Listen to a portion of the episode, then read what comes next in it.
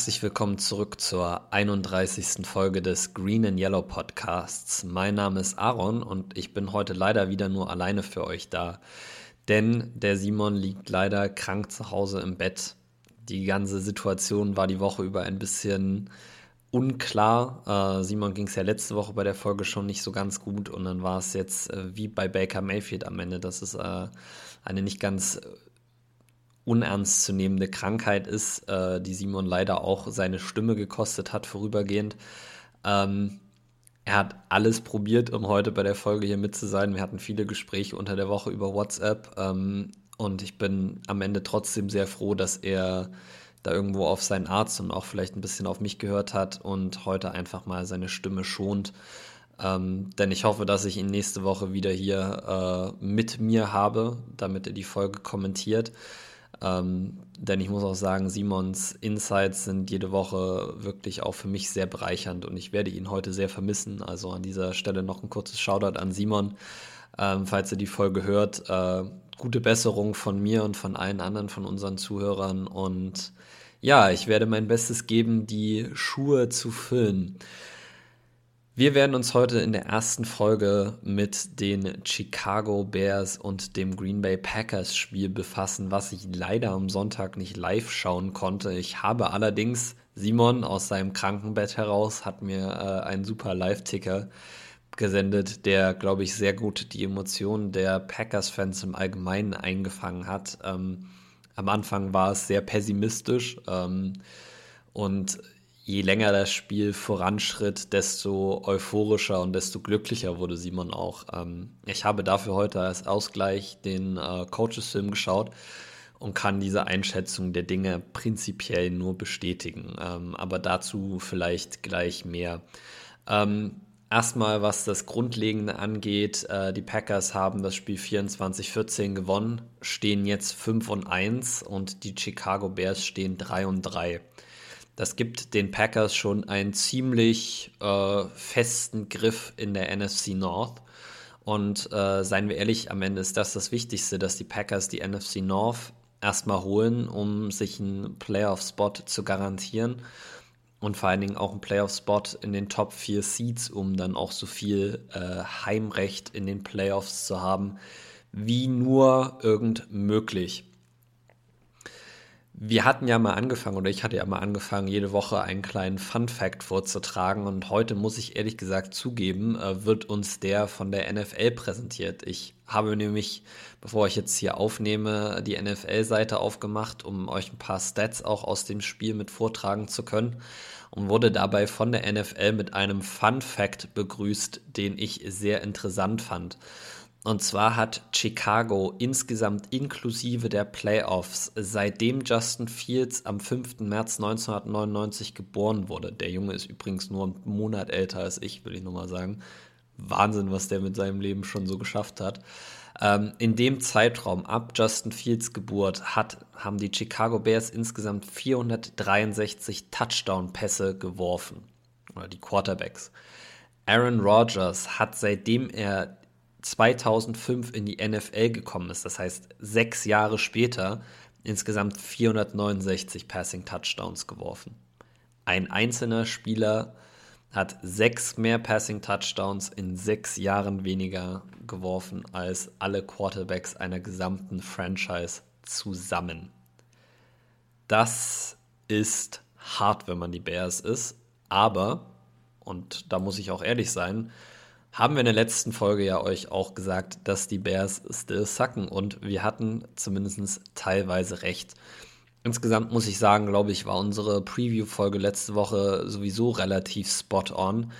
Ähm, denn die größte Gefahr, die vom Bears-Team diese Woche ausging, muss man einfach so sagen, war von der Defense. Die Offense war äh, nach einem guten ersten Drive, der vor allen Dingen begünstigt wurde durch ganz, ganz schlechtes Cornerback-Play von Isaac Yadam äh, und einem Drive gegen Ende des Spiels nicht wirklich so effektiv.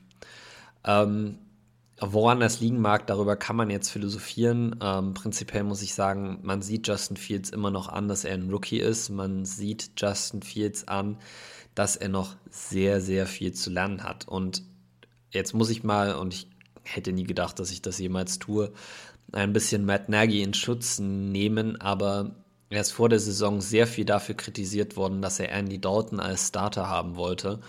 Und nachdem ich jetzt das gesamte Spiel mir angeschaut habe, kann ich nur sagen, ich kann schon ein bisschen verstehen, warum Matt Nagy lieber mit Andy Dalton gespielt hätte als mit Justin Fields. Ähm, ja, Justin Fields macht immer mal wieder Big Plays, vor allen Dingen mit seinen Beinen.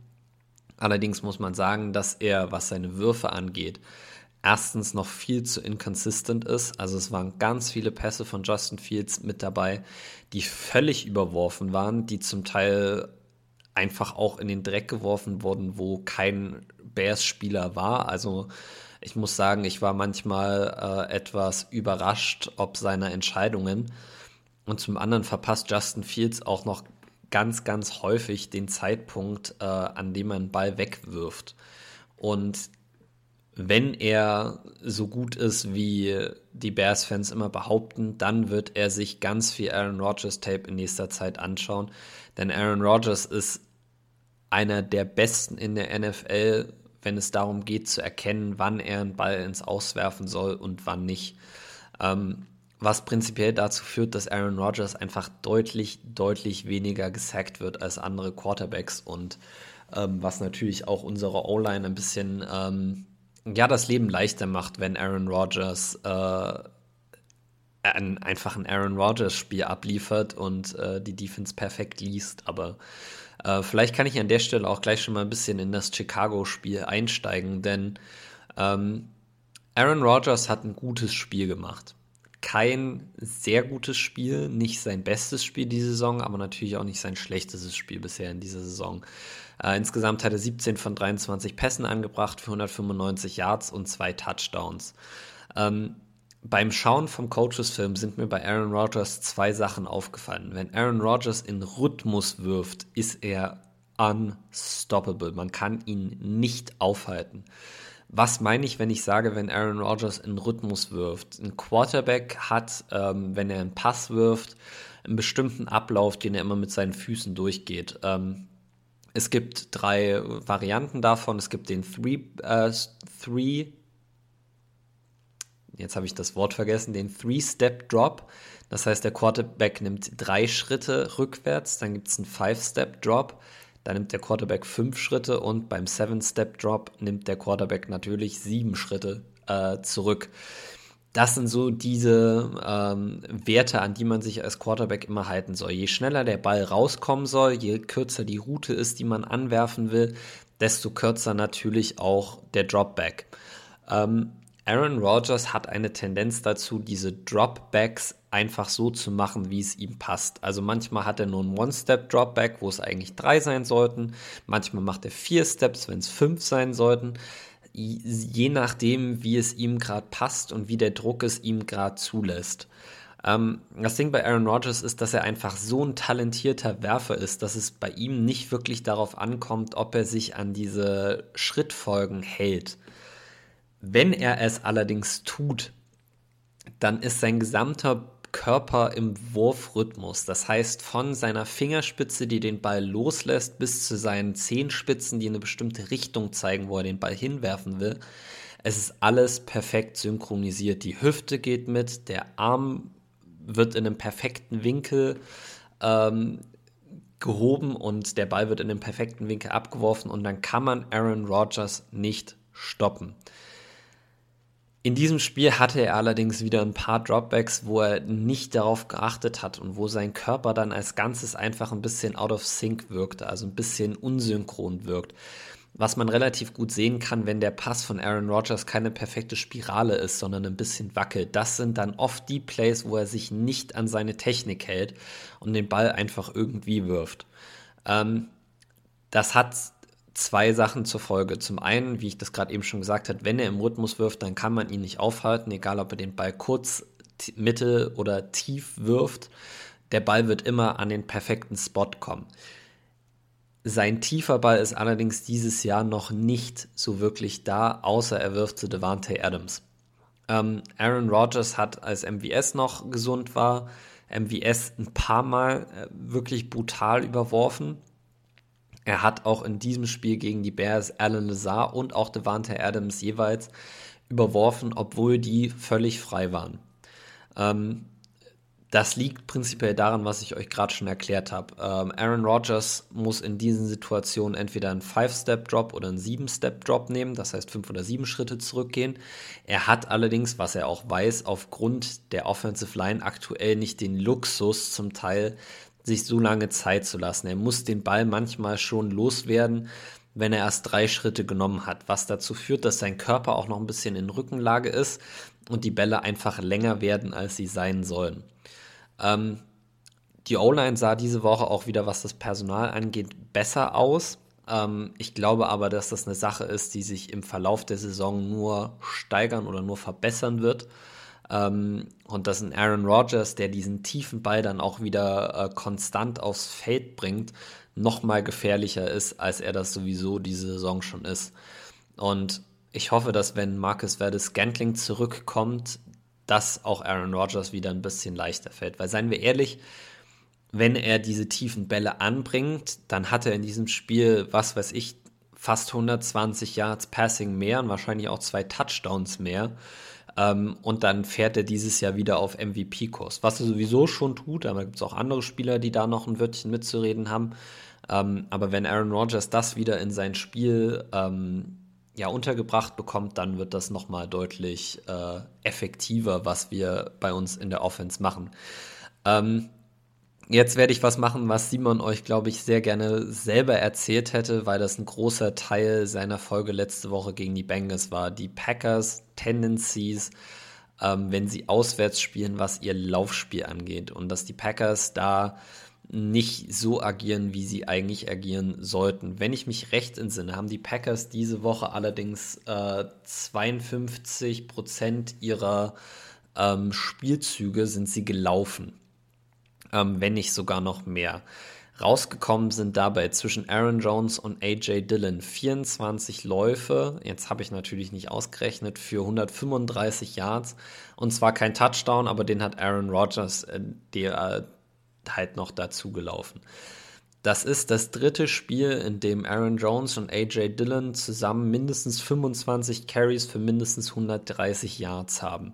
Die beiden Spieler zusammen sind unglaublich schwer aufzuhalten, ähm, weil sie einfach an sich eigentlich sehr unterschiedlich sind in ihrer Spielweise. Aaron Jones ist eher der schnelle, der shifty Guy der einfach um Spieler herumtanzt und AJ Dillon ist eigentlich eher der Spieler, der über Gegenspieler drüber läuft. Das heißt, Aaron Jones würde man eher in Situationen einsetzen, in denen die Defense ähm, weniger Linebacker und Defensive Linemen auf dem Spielfeld hat als fünf. Also wenn die Box light ist, nennt man das im, im Football-Jargon. Und AJ Dillon würde man eher spielen lassen, wenn es eine Heavy Box ist. Das heißt, wenn man mehr als fünf Verteidiger gegen die Offensive Line hat. Das hat einfach den Hintergrund, dass, ihr müsst es euch vorstellen, ihr habt fünf Offensive Linemen in einem Laufspiel, stellen die Packers manchmal noch zwei äh, Titans mit dazu. Das heißt, du musst immer rechnen, wie viele Blocker habe ich gegen wie viele Defender jetzt gerade zwischen den beiden äußersten Spielern an der, äh, an der Offensive Line stehen. Ähm, wenn du mehr als die Gegner hast, hast du eine äh, Lightbox, das heißt, sind kannst dagegen gut laufen. Wenn du mehr hast, dann kannst du dagegen eher schlechter laufen. Was Aaron Jones und AJ Dillon jetzt aber ausmacht, ist, dass beide ähm, die Stärken des anderen auch mit in ihr eigenes Spiel einbezogen haben. Aaron Jones läuft dieses Jahr deutlich mehr über Gegenspieler drüber, als er das noch in vergangenen Jahren gemacht hat. Und AJ Dillon hat eine äh, der hat einfach eine, eine Fähigkeit, um Leute herumzulaufen. Der ist shifty, das heißt, äh, der kann mit sehr vielen Kleinschnitten sehr schnell seine Richtung ändern ähm, und lässt Gegenspieler dadurch äh, regelmäßig ins Leere laufen. Und ich muss ganz ehrlich, ganz lobend hervortun, was diese beiden Spieler gemacht haben, denn das Blocking der O-Line sah nicht immer sehr gut aus. Die O-Line hat es diese Woche nicht wirklich geschafft, viele Löcher aufzublocken. Und AJ Dillon und Aaron Jones haben sich zum Teil echt Blocks oder Löcher selber aufgelaufen, indem sie hinter der Line of Scrimmage nicht sofort in das erste, in den ersten Freiraum reingegangen äh, sind, den sie gesehen haben, sondern indem sie ruhig geblieben sind und gewartet haben, bis sich ein größerer Freiraum auftut. Ähm, und ich glaube ganz ehrlich, dass wir mit den beiden Spielern äh, wirklich, wirklich gut aufgestellt sind für die nächsten Jahre. Ähm, kommen wir zu einem Thema, was äh, auch diese Woche auf Instagram angefragt wurde, was wir doch bitte mal besprechen sollen. Und zwar ist das Robert Tunyon. Robert Tunyon hatte letztes Jahr ja ein Breakout-Season, 10 plus Touchdowns und hat endlich das gezeigt, von dem wir alle, alle wussten, dass, äh, dass er dazu fähig ist. Diese Saison hat er dahingehend einen ganz schönen Schritt zurück gemacht. Also Robert Tonyan ist dieses Jahr noch nicht das, was wir alle von ihm erwartet hatten. Äh, in diesem Spiel hat er zum Beispiel von drei Bällen, die ihm zugeworfen wurden, nur zwei gefangen für zehn Yards. Das ist nicht das, was man sich von Robert Tonyan erwartet. Jetzt drängt sich die Frage auf, warum das ist. Und äh, prinzipiell möchte ich erstmal sagen, es gibt keine einfache Antwort auf diese Frage. Es gibt nichts, was man sagen kann, was die Packers nächste Woche ändern könnten, um Robert Tonyan wieder ähm, zum Funktionieren oder zum Laufen zu bringen. Ich glaube, es ist eher, man muss sich das aus einer Gesamtschau der Umstände herleiten, warum Tanyan dieses Jahr einfach noch nicht so effektiv ist. Und anfangen möchte ich da bei der Offensive Line, die, wie ihr wisst, ja über einen Großteil der Saison bisher ähm, personell sehr geschwächt war. Wir hatten viele Ausfälle in der Offensive Line, vor allen Dingen auch viele Starter-Ausfälle die dazu geführt haben, dass wir unseren Titans ähm, mehr Aufgaben im Pass-Blocking und im Run-Blocking aufgegeben haben. Prinzipiell hat ein Head Coach in so einer Situation zwei Möglichkeiten. Er kann entweder Running Backs abstellen, um beim Pass Blocking zu helfen, oder er kann seine Titans einsetzen, um beim Pass Blocking zu helfen. Ähm, Matt LeFleur hat sich meiner Ansicht nach für das Richtige entschieden und hat seine Tight Ends mehr zum Blocken eingesetzt, weil zum einen sind es bessere Blocker als unsere Running Backs und zum zweiten muss man sagen, dass du mit einem Running Back öfter ein Matchup gegen einen Linebacker hast, was vor allen Dingen für einen Aaron Jones-Type Spieler ähm, ein Matchup ist, was man sehr gut ausnutzen kann. Das hat natürlich allerdings zur Folge, dass unsere Tight Ends dieses Jahr im äh, Passing Game weniger ähm, Bälle zugeworfen bekommen, als es vielleicht in den vergangenen Jahren der Fall war. Ähm, und Robert Tonyan ist, was das angeht, in zweierlei Hinsicht ähm, der große Verlierer der bisherigen Saison. Denn im Gegensatz zu Josiah DeGuara und Mercedes Lewis ist Robert Tonyan kein sehr guter Blocker. Ähm, er hat immer wieder Momente drin, in denen er Key-Blocks setzen kann, in denen er wirklich auch zum Teil äh, Defensive Ends der Gegner aus dem Spiel nehmen kann mit einem Block. Allerdings, vor allen Dingen auch in dem letzten Spiel gegen die Bears, ist er mir zu oft überhaupt nicht bei der Sache, wenn das Blocking angeht. Ich werde euch, äh, das habe ich schon auf Instagram angekündigt, über die nächsten Tage ähm, Spielzüge aus dem Game Pass äh, hochladen, die ich kommentiert habe. Und da sind auch mindestens zwei dabei, die Robert Tunyon beim Blocken zeigen. Einmal gegen die Nummer 99 der Bears, ich weiß gerade nicht mehr, wer es ist, und einmal gegen Robert Quinn. Ich sag's mal so, es sind beides keine einfachen Matchups für Robert Tunyon, aber er lässt sich in beiden Matchups unglaublich leicht schlagen und kostet uns dabei einfach wirklich wichtige Yards. Und ähm, das führt dazu, dass Robert Tunyons Snaps insgesamt diese Saison ähm, eher runtergegangen sind als hoch, weil Matt LeFleur sich eher auf die Tight Ends verlässt, die wirklich gut blocken können. Und äh, ich bin sehr gespannt, wenn Dominic Daphne wiederkommt von der Injured Reserve Liste, wie sich das dann aus, auswirkt. Ob Josiah DeGuara, dann vielleicht weniger äh, Plays läuft, ob Mercedes Lewis vielleicht weniger Plays läuft oder ob Robert Tonyan wirklich nochmal weniger Plays läuft.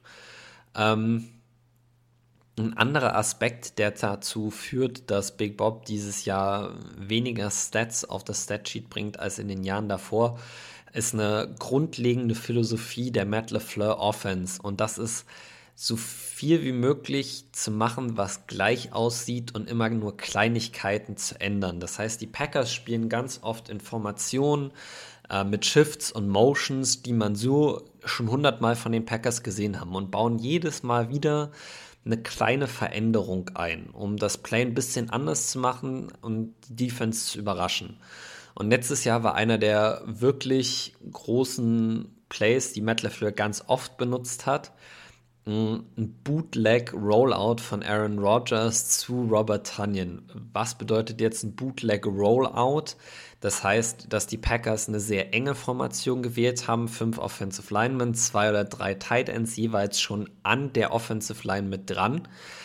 Dann haben die Packers ein Play-Action-Fake gelaufen. Das heißt, sie haben so getan, als ob sie dem Running Back den Ball übergeben. Meistens auf einem Stretch-Play. Das heißt, die ganze Line bewegt sich in eine Richtung. Der Running Back bewegt sich auch in die Richtung. Aaron Rodgers täuscht die Ballübergabe an und rollt dann zur anderen Seite raus. Also entgegen der Richtung, in die die Offensive Line blockt. Bei diesen Spielzügen kam dann oft Robert Tunyon von der Seite, zu der die Offensive Line blockt, entgegen auch wieder der Richtung, der die die Offensive Line blockt, an der Line of Scrimmage, vor, äh, an der Line of Scrimmage lang und war vollkommen offen, weil die Defense halt den Lauf primär äh, respektiert hat und ihn als Spieler einfach noch nicht so sehr respektiert hat. Weshalb Robert Tonyan letztes Jahr sehr viele Pässe ähm, relativ nah an der Line of Scrimmage gefangen hat, was für ihn wiederum den Vorteil hatte, dass die Teams dann irgendwann mehr an die Line of Scrimmage kommen mussten, um ihn zu verteidigen und er seine Stärken im Route Running ausspielen konnte und dadurch tief offen war. Dieses Jahr ist es so, ne, es ist auch mindestens ein Play mit bei denen, die ich euch hochladen werde, dass Robert Tunyon mittlerweile an der Line of Scrimmage sehr eng gecovert wird, zum Teil von zwei Verteidigern sogar.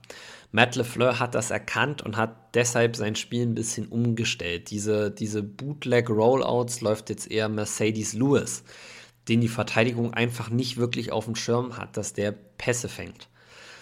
Das bedeutet aber natürlich auch wieder, dass Big Bob weniger Pässe underneath fängt, ähm, was ihm weniger, also was ihm halt diese tiefen Pässe nicht so ganz öffnet. Und wenn man das jetzt alles in Betracht zieht, abgesehen davon, dass es auch wahrscheinlich war, dass Tonyan in diesem Jahr ein bisschen schlechter ist, als er es letztes Jahr war, weil seine letztjährige Saison einfach so gut war, muss man sagen, ist es nicht wirklich überraschend, dass er jetzt noch nicht so gut gespielt hat wie letzte Saison.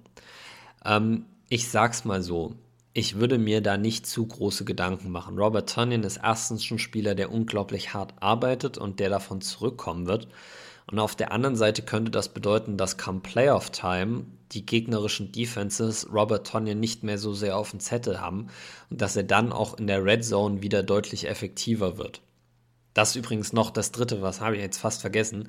Die Packers, äh, wie wir das letzte Woche schon gesagt haben, die Packers Offense ist dieses Jahr in der Red Zone einfach nicht wirklich gut.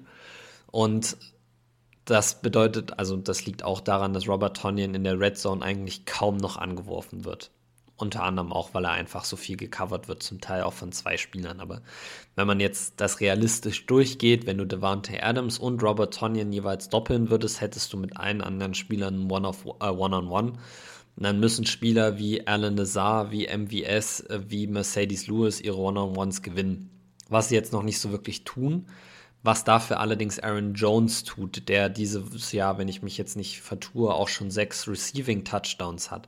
Das heißt, die Packers finden irgendwie einen Weg, diese, diesen Negativtrend bei Robert Tonyan zu nutzen, um den auch in was Positives umzumünzen. Insofern würde ich mir keine Sorgen machen bei der Packers Offense, weil sie bisher bis auf Week 1 es immer geschafft hat, mehr Punkte aufs Board zu bringen als der Gegner. Und seien wir ehrlich, Football kann da ziemlich einfach sein, indem das eigentlich alles ist, was man machen muss. Du musst mit deiner Offense mehr Punkte machen als die gegnerische Offense. Und das ist den Packers bisher eigentlich ziemlich gut gelungen. Ähm, gehen wir kurz zur Offensive Line über. Ähm, viele von euch werden es mitbekommen haben. Elton Jenkins hat dieses, äh, diese Woche wieder gestartet. Ähm, David Bakhtiari ist designated worden, dass er von der Physically Unable to Perform Liste zurückkommen kann. Das heißt, er hat drei Wochen, um wieder ins aktive Roster übernommen zu werden. Ähm, und auch Josh Myers hat diese Woche wieder gespielt, zumindest kurzzeitig, denn nach drei Plays ist er wieder, musste er das Spielfeld wieder verlassen mit einer äh, Knieverletzung. Äh, und Matt LaFleur hat gestern schon in der Pressekonferenz bestätigt, dass ähm, Josh Myers einige Spiele verpassen wird. Ähm, ich glaube, je nachdem, ob die Packers Josh Myers auf die Injured Reserve Liste tun, ist das ein ganz guter Indikator dafür, ob er zwei oder drei Wochen ausfallen wird. Ähm, das werden wir aber erst sehen, das werden die Packers wahrscheinlich jetzt noch nicht tun. Ähm, an seiner Stelle kam Lucas Patrick wieder auf Center, der auch da wieder ein sehr gutes Spiel gemacht hat. Äh, Matt LaFleur meinte, dass äh, er fand, dass Lucas Patrick mit der beste Offensive Lineman war. Ähm, und obwohl ich auch fand, dass Elton Jenkins und Billy Turner gut gespielt hat, kann ich dem prinzipiell nichts entgegenhalten. Denn das Matchup für Lucas Patrick war wirklich schwierig und ich fand, er hat das ganz gut gemacht. Ähm, was unsere Offensive Tackles angeht, Elton Jenkins und ähm, Billy Turner, muss man sagen, dass Billy Turner wieder ein sehr gutes Spiel gemacht hat. Er spielt dieses Jahr auf einem konstant hohen Level. Elton Jenkins hat ein bisschen Zeit gebraucht, um ins Spiel reinzukommen, hat relativ am Anfang vom Spiel einen Sack zugelassen. Wenn er das besser verteidigt hätte, hätte Robert Tonyan einen Touchdown gefangen. Das kann ich euch jetzt sagen, das wären 60 Jahre Touchdown gewesen. Und das ist auch in den Plays, die ich euch noch hochladen werde. Ähm, aber er war am Anfang noch ein bisschen, hatte er noch ein bisschen Rost im Getriebe, das sich dann aber relativ schnell äh, abgeschüttet hat. Und ich meine, wenn du gegen Khalil Mack und Robert Quinn spielst und abgesehen von diesem ersten Viertel eigentlich keinen Sack über außen zulässt und kaum Pressures über außen zulässt, dann war es ein erfolgreicher Tag für dich. Und an der Stelle, und das ist vielleicht ein bisschen überraschend, dass ich jetzt bei den Offensive Tackles tue, möchte ich auch nochmal ganz kurz Mercedes Lewis hervorheben, der mit seinem Blocking und seiner Physikalität auch eher wie ein Offensive Tackle aussieht der hat in diesem Spiel mehrere, nicht nur eins, nicht nur zwei, es waren nicht mal nur drei, es waren wirklich sechs, sieben Matchups direkt mit Khalil Mack gehabt oder gehabt hat. One-on-One-Matchups mit Khalil Mack und Mercedes Lewis hat die hauptsächlich gewonnen. Der hat Khalil Mack im Laufspiel und der hat Khalil Mack im Pass-Blocking einfach zum Teil aus dem Spiel genommen und das gebührt ganz, ganz, ganz, ganz großem Respekt. Ähm, die NFL ist leider eine Liga, die sehr, oder die Fans, die sehr auf Statistiken gucken, vor allen Dingen, wenn es darum geht, ähm, ob jemand in den Pro Bowl kommt oder in ein All-Pro-Team kommt, weshalb Mercedes Lewis nichts von beiden zukommen wird. Aber Mercedes Lewis ist dieses Jahr ein All-Pro Blocking Titan. Hätte er noch ein paar mehr Receiving Stats, könnte man hier über ein tatsächliches All-Pro-Team nachdenken. Aber was der Junge macht, der ist meiner Meinung nach der beste Pass- und Run-Blocking-Tight in der NFL aktuell. Und da übertreibe ich nicht mal. Er ist eine Riesenhilfe für unsere Offense. Ähm, ansonsten muss man sagen, ähm, hatte Royce Newman wieder ein sehr, sehr ähm, schwieriges Spiel, ähm, hat uns mindestens zwei Drives gekostet, indem er Sacks zugelassen hat, ähm, in denen er jeweils eventuell, ich weiß nicht, ob er nicht wusste, welche Protection die Packers spielen oder ob er einfach nicht realisiert hat, was er zu tun hat, aber er hatte auf jeden Fall ein ganz großes Problem damit, bei Zone-Blocking-Schemes seine Zone zu halten. Und das hat dazu geführt, dass er zwei relativ äh, einfache Sacks zugelassen hat was uns zwei Drives gekostet hat, also nicht wirklich schön war. Ähm, zur Offense gibt es sonst noch Loben zu erwähnen Amari Rogers mit seinem ersten Catch für 14 Yards. Ähm, Equanimous St. Brown hatte auf dem Play ein bisschen interessantes Blocking, weil ich nämlich eigentlich glaube, dass er den Falschen geblockt hat. Ähm, es allerdings trotzdem funktioniert hat. Und ich meine, was will man am Ende mehr, äh, als dass es funktioniert? Ich möchte jetzt mal übergehen zu unserer Defense. Denn unsere Defense hat mich wirklich sehr positiv überrascht. Das denkt man jetzt als erstes nicht, wenn man sieht, dass die Chicago Bears mit einem der schlechtesten Quarterbacks statistisch gesehen diese Saison und allgemein mit einer der schwächsten Offenses in dieser Saison 14 Punkte gegen uns gemacht haben und zum Teil auch mit uns machen konnten, was sie wollen, wollten. Ähm, ich gebe dahingehend zu bedenken, dass die Bears nur auf zwei Drives gescored haben.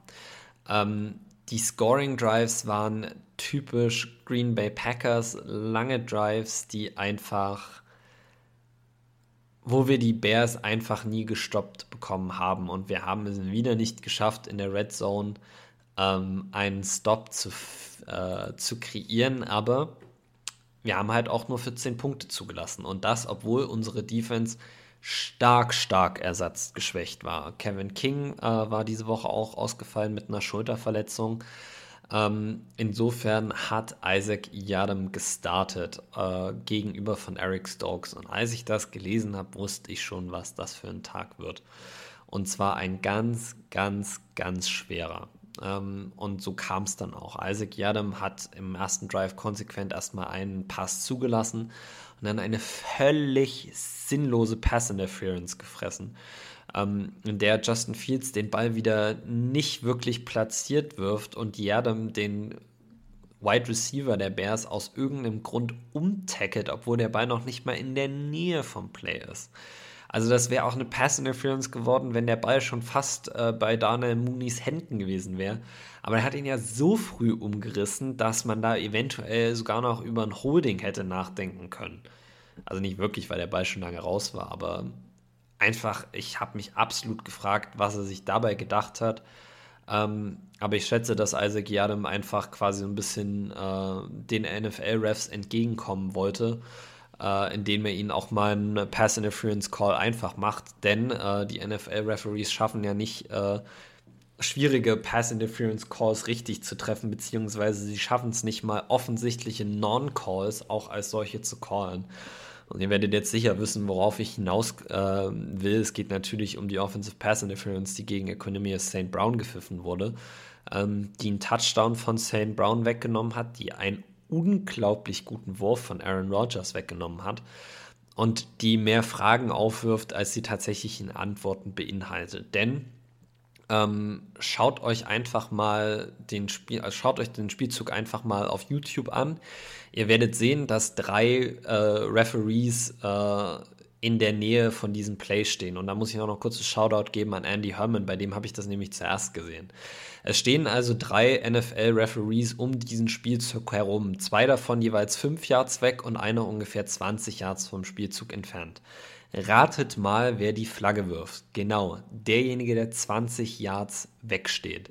Der hat weder einen besseren Blick auf die Szene, noch hat er irgendwie eine Berechtigung dafür, da eine Flagge zu werfen, wenn die anderen beiden die Flagge nicht werfen. Also ähm, das ist was, was mich unglaublich frustriert hat, wenn man dann noch dazu zählt, dass das einfach auch keine Pass Interference war. Also klar, er drückt sich ein bisschen mit dem Arm ab, aber äh, ich bin immer ein großer Fan von klein, äh, gleiches Recht für alles und schaut euch einfach mal an, wie Equinemius St. Brown auf der Route vom Verteidiger berührt wird. Ähm, das war nämlich auch ein halber Block und äh, dann sehe ich nicht ein, warum Equinemius St. Brown nicht zumindest seine Hand ein bisschen am Gegenspieler haben darf. Ähm, aber das sei mal dahingestellt, die Refs haben allgemein diese Woche wieder viele Calls übersehen, aber damit will ich mich gar nicht zu sehr auseinandersetzen, weil wir jetzt auch gerade bei der Defense sind. Ähm, und nachdem Isaac Yadam so einen schlechten Start ins Spiel hat, haben die Packers das einzig Richtige gemacht und haben ihn gebencht und haben Rasul Douglas ins Spiel geworfen. Ähm, Rasul Douglas, einer der Neuzugänge ähm, der Packers diese Woche, ähm, hat okay gespielt, hat insgesamt fünf Pässe zugelassen, hatte allerdings wenigstens, wenigstens sicheres Tackling. Also der Junge muss sich noch verbessern, was, das, äh, was die Pass-Coverage angeht, also was die Passverteidigung angeht. Aber mir gefällt seine Mentalität gegen den Lauf. Ähm, besonders was Screenpässe angeht, ist er sehr ruhig und besonnen. Er geht nicht direkt auf den Spieler rauf, der den Ball bekommt, weil er weiß, dass da noch ein Offensive Lineman ist, der ihn ansonsten wegblocken würde, sondern er wartet kurz, bis der äh, Runner, also der Wide Receiver, sich für einen Weg entschieden hat und attackiert ihn dann aber sehr aggressiv. Insofern war das zumindest nicht schlecht, was Rasul Douglas getan hat. Ganz im Gegensatz zu dem, was Jalen Smith gemacht hat. Jalen Smith hat nämlich ein gruseliges Spiel gemacht für die Packers und ich weiß mittlerweile, warum die Cowboys ihn entlassen haben.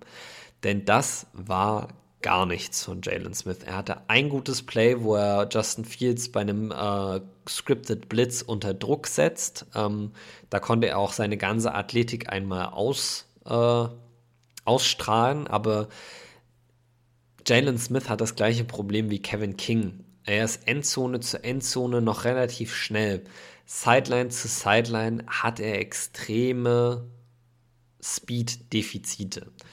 Zu diesen Speed-Defiziten kommt noch ein, ein wirklich schreckliches Tackling zum Teil. Also der lässt sich die Knöchel brechen von Khalil Herbert, der nun weiß Gott nicht der Running Back ist mit den besten Moves im Football. Und der hat Jalen Smith echt aussehen lassen wie ein Sechsklässler, der zum ersten Mal in seinem Leben Tackle-Football spielt. Also ähm, das war noch nicht das, was ich mir ehrlich gesagt von Jalen Smith erhofft hatte. Und da muss ich jetzt auch ganz ehrlich sein, die Dana Savage-Verletzung geht zum Teil auf Jalen Smiths Kappe.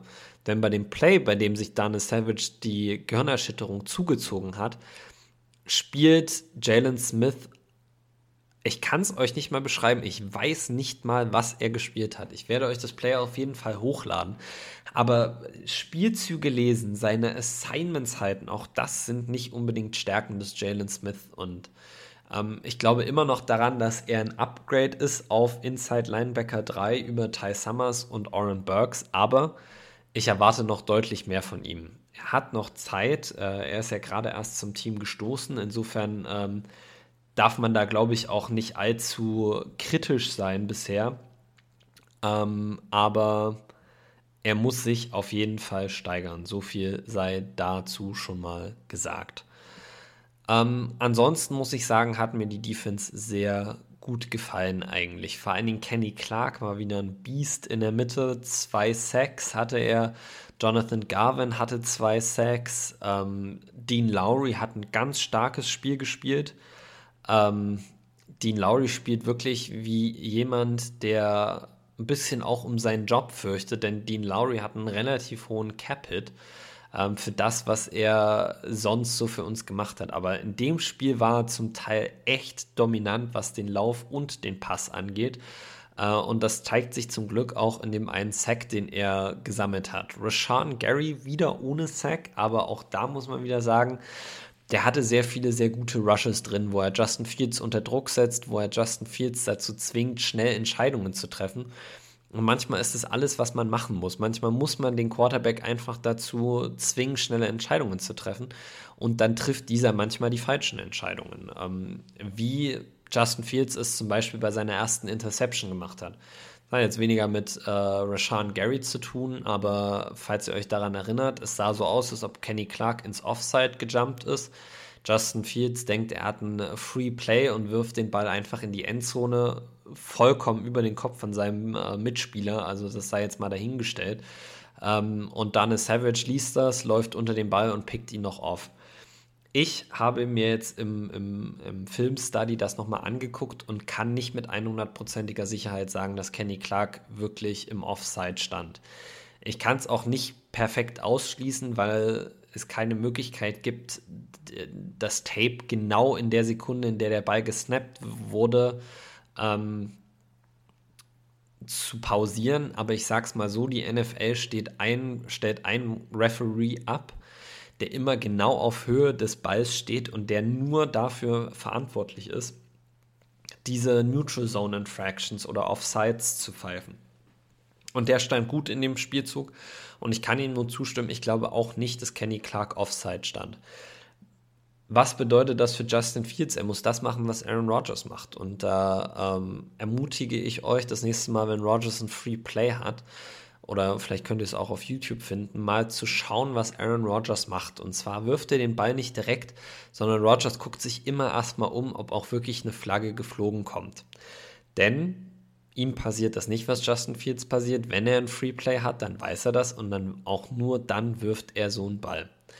Ähm, Justin Fields hat es nicht getan und ähm, ja, Daniel Savage hat davon profitiert, äh, sagen wir jetzt mal so. Ähm, Insofern muss ich sagen, äh, haben wir ja jede Woche, sagen wir jede Woche wieder aufs Neue, dass die D-Line ein großer Faktor sein wird. Und das war auch in diesem Spiel der Fall. Und ich bin sehr froh, sagen zu können, dass die Defense sich wirklich darauf eingelassen hat oder die Defensive Line. Ähm, großes, großes Shoutout muss an der Stelle auch nochmal an Devondre Campbell gehen, der wieder ein unglaublich gutes Spiel gemacht hat. Und wie ich gerade gelesen habe, der top-rated PFF-Linebacker in der gesamten NFL ist.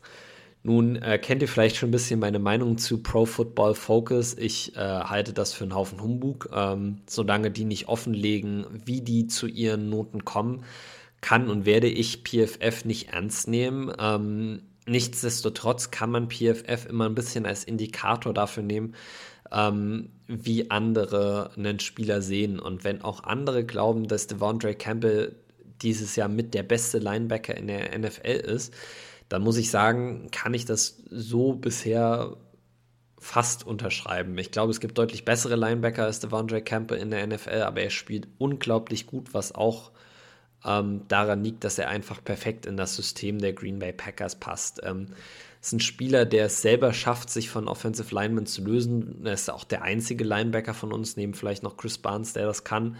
Ähm, und zusammen mit Kenny Clark und Rashawn Gary hat er da auch einfach zwei Leute, die ihm äh, weitestgehend den Rücken frei halten. Ähm, insofern Shoutout an Devondre Campbell. Shoutout, Shoutout auch an Chris Barnes, den ich äh, wie immer unseren, äh, also glaube, dass der unser zweitbester Linebacker ist.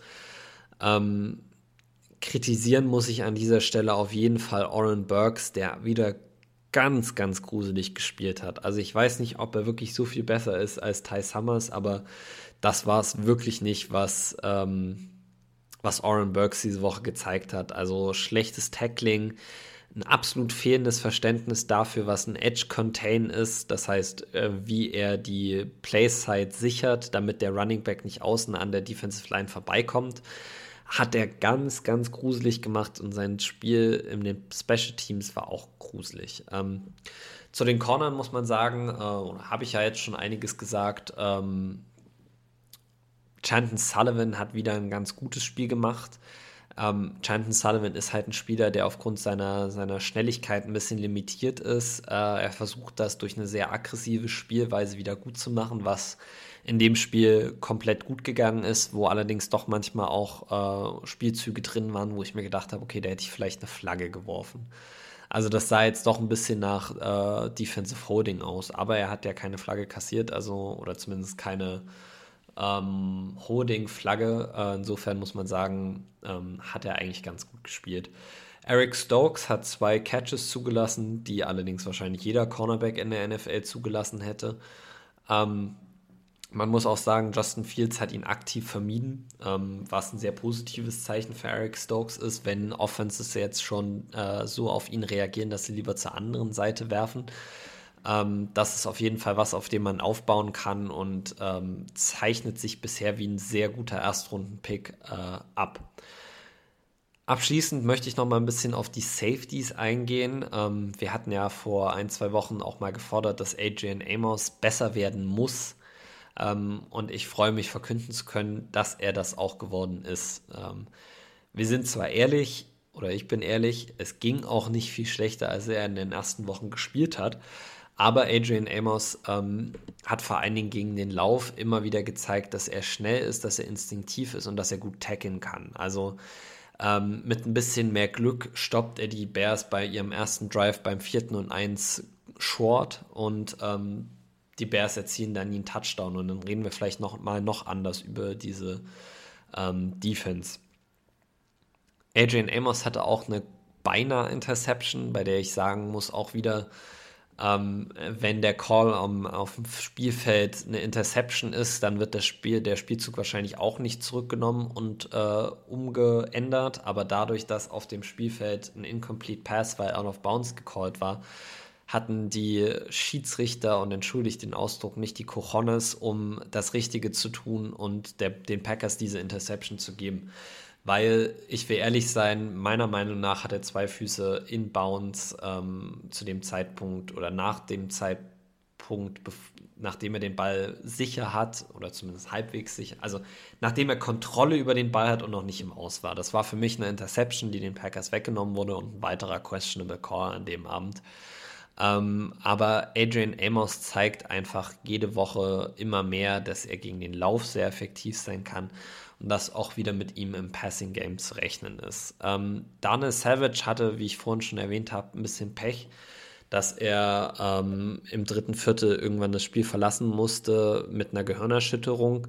Äh, an seiner Stelle kam Henry Black rein, ähm, der nicht perfekt gespielt hat. Ähm, Henry Black muss auch noch an seiner Pass, an seiner Zonenverteidigung insbesondere arbeiten. Ähm, da hat er letzte Woche auch ein, zwei Bälle zugelassen, ein, zwei Passfänge zugelassen. Was ich allerdings bei ihm sehr lobend herausstellen möchte, ist, dass er in Man-Coverage sehr effektiv war. Also äh, es gab mehrere äh, Fälle, in denen er im Slot verteidigt hat und gegen Allen Robinson stand. Und ich habe jetzt nicht mitgezählt, aber ich glaube, Allen Robinson hat keinen Ball gefangen. Ähm, das kann auch daran liegen, dass Justin Fields Würfe einfach grottig waren, aber das bedeutet natürlich auch, ähm, dass Henry Black nicht allzu schlechte Coverage hatte. Und ähm, insofern hoffe ich oder gehe ich davon aus, dass Daniel Savage diese Woche wieder mitspielt, weil wir ihn auf jeden Fall brauchen werden. Aber Henry Black kann zumindest so spielen, dass er uns das Spiel nicht verliert. Und davon könnten sich einige unserer Cornerbacks und unserer Linebacker doch mal was abschauen. Ähm, not looking at you, Isaac Yadam, äh, Oren Burks oder Ty Summers. Ähm, Gehen wir mal noch kurz auf die Special Teams ein, ähm, da das auch die Videos sind, die ich heute, also am Mittwoch, schon hochladen werde. Und zwar habe ich mich mal ein bisschen damit befasst, warum unsere Special Teams eigentlich immer so mittellange bis lange Returns zulassen. Und ich weiß gar nicht, wie ich das am besten sagen soll, aber ich habe es auch im Video gesagt und ich möchte es hier nochmal wiederholen. Äh, lieber Brian Gutenkunst, drafte nächstes Jahr im Draft 2 oder 3 Inside Linebacker. Wir brauchen die Hilfe in den Special Teams. Ähm, Oren Burks, Ty Summers können sich überhaupt nicht von Blocks lösen. Ähm, schaffen es immer wieder, ihre Lane zu verlassen. Also ihr müsst, es, ihr müsst es euch so vorstellen, es sind ja immer zehn Spieler, die den Kickoff covern, plus den einen, der kickt, der Kicker. Ähm, und jeder dieser zehn Spieler hat, läuft quasi in einer geraden Linie das Spielfeld herunter und deckt eine bestimmte, ähm, einen bestimmten Raum vom Spielfeld ab. Und sowohl Oren Burks als auch Ty Summers schaffen es immer wieder außerhalb ihrer Zone zu landen, können sich dann nicht von Blocks lösen, was dazu führt, dass die gegnerischen Returner einfach vor allen Dingen in der Mitte oft sehr viel Platz haben.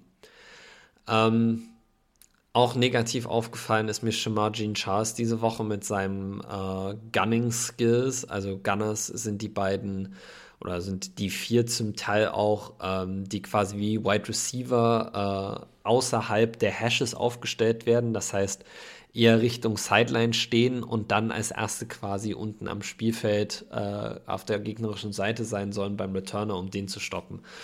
Und Shamar Jean Charles hat diese Woche ein Play hingelegt, wo ich mir gedacht habe, aber was hat er sich denn bitte dabei gedacht? Ähm, ein wirklich, wirklich starker Punt von Corey Buchalkes geht bis an die 10-Yard-Line oder so. Der Returner callt kein Fair-Catch-Signal, fängt den Ball und bleibt aber einfach stehen. Anstatt dass Shamar Jean Charles ihn umrennt oder wenn er das nicht machen will, weil er Angst hat, dass er, die, dass er das Fair-Catch-Signal übersehen hat, ihn zumindest leicht umtackelt äh, bleibt Shamar Jean Charles einfach neben dem Returner stehen. Der Returner denkt sich, geil, der Typ tackelt mich nicht, da kann ich jetzt hier nochmal für 10, 15 Yards laufen. Und genauso stellt sich das dann auch am Ende heraus. Und wenn du ein Rookie bist, der sowieso schon ein bisschen auf dünnem Eis steht, weil er jetzt in der Defense noch nicht ganz so gut funktioniert, wie äh, er es vielleicht müsste, um einen sicheren Roster-Spot zu haben, ist das einfach ein Spielzug, den du dir nicht erlauben kannst. Ähm, so viel aber mal dazu. Äh, MVP der Special Teams ist diese Saison aufgrund von Mason Crosbys letztem Spiel auf jeden Fall Corey Bojorquez, der diese Woche auch wieder unglaublich starke Punts rausgehauen hat. Unter anderem einen 82-Yard-Punt. Das ist der zweitlängste in der Packers-Geschichte überhaupt. Also was eine Leistung. Ähm, der Trade hat sich wirklich gelohnt. So, jetzt bin ich die gesamten Positionen durchgegangen und habe euch so ein bisschen meine Gedanken zum Spiel äh, der Packers gegen die Bears erläutert. Vielleicht äh, abschließend nochmal, ähm, Ja, das war kein dominanter Sieg der Packers, wie wir uns den alle gewünscht haben. Persönlich wünsche ich mir auch mal wieder so einen extrem dominanten Sieg gegen ein gutes Team, ähm, um einfach ein bisschen Sicherheit zu haben, dass wir nicht nächste Woche gegen die Redskins rausgehen und mit einer ähnlichen Energie wie gegen die Saints spielen. Ähm, allerdings muss ich sagen, haben die Packers in den letzten beiden Spielen in dem ersten Viertel sehr schlecht gespielt und haben das Spiel dann jeweils nochmal ziemlich gedreht und haben selber ziemlich aufgedreht. Und das ist eine Qualität, die ich in dieser Mannschaft sehr schätze, dass sie einfach es geschafft hat, ähm, nach dieser Niederlage in Woche 1 nie den Kopf hängen zu lassen und immer weiterzumachen. Ähm, insofern einfach äh, ja mal ein kurzes Shoutout an das Team als Ganzes. Ähm, apropos das Team als Ganzes möchte ich auch nochmal einen Shoutout geben an äh, Timmy van der Bromme. Ähm, auf Instagram, der unser tolles Intro gemacht hat. Äh, ich hoffe, ich sage jetzt nichts Falsches. Ihr findet sein Instagram unter timmy-von-brome. Ich, wir haben das aber in den letzten Folgen schon immer mal gesagt. Und falls ihr Timmy finden wollt, was ihr unbedingt tun solltet, dann klickt einfach auf unser Profil und äh, geht zu den Leuten, die wir abonniert haben. Da werdet ihr ihn auf jeden Fall finden. Ähm, und auch noch ein Shoutout an die Facebook-Community, die letzte Woche es auch teilweise übernommen hat, äh, Werbung für uns auf Facebook zu posten. Ähm, es ist wirklich appreciated, weil wir auch nicht immer die Zeit haben, das zu tun. Und äh, wenn es einfach Freiwillige gibt, die das aus dem Guten ihrer Herzen machen, dann zaubert einem das ein bisschen ein Lächeln äh, aufs Gesicht. Aber das ist vielleicht eine Sache, auf die ich ganz allgemein nochmal eingehen sollte. Ähm, ich glaube, ich, also ich bin mir ziemlich sicher, dass ich da auch für Simon spreche. Der Support in den letzten Wochen ist einfach unglaublich. Angefangen bei den Streamzahlen ähm, bis hin zu den Interaktionen auf Instagram, auf Facebook. Wir erfahren so viel positives Feedback, ähm, dass es mich wirklich rührt. Und ähm, an dieser Stelle ist es vielleicht ganz wichtig, einfach auch mal zurückzugeben, dass wir den Podcast zwar für euch machen, dass ihr uns aber mit diesem Feedback, das wir bekommen, auch jede Woche wieder aufs neue ein Lächeln ins Gesicht zaubert und uns die Motivation gibt, diesen Podcast weiterzumachen. Und an der Stelle kann ich nur für mich sprechen, aber ein Großteil meiner Motivation kommt auch daher, dass ich diesem tollen Publikum gerne äh, den gleichen Gefallen tun würde, den er mir tut und euch ein bisschen das Leben erleichtern möchte. Ähm, und ich glaube, da kann ich auch für Simon sprechen. Ähm, insofern hoffe ich, dass euch die Folge gefallen hat. Hoffentlich sind Simon und ich nächste Woche wieder zusammen in dieser Review-Folge. Es fällt einem nämlich ziemlich schwer, seine Gedanken gebündelt vorzutragen, ähm, wenn man alleine ist. Aber ja, an der Stelle möchte ich euch einfach äh, eine schöne Woche, eine schöne Restwoche noch wünschen. Ähm, weiterhin viel Gesundheit. Und äh, ja, wir hören uns nächste Woche an gleicher Stelle wieder.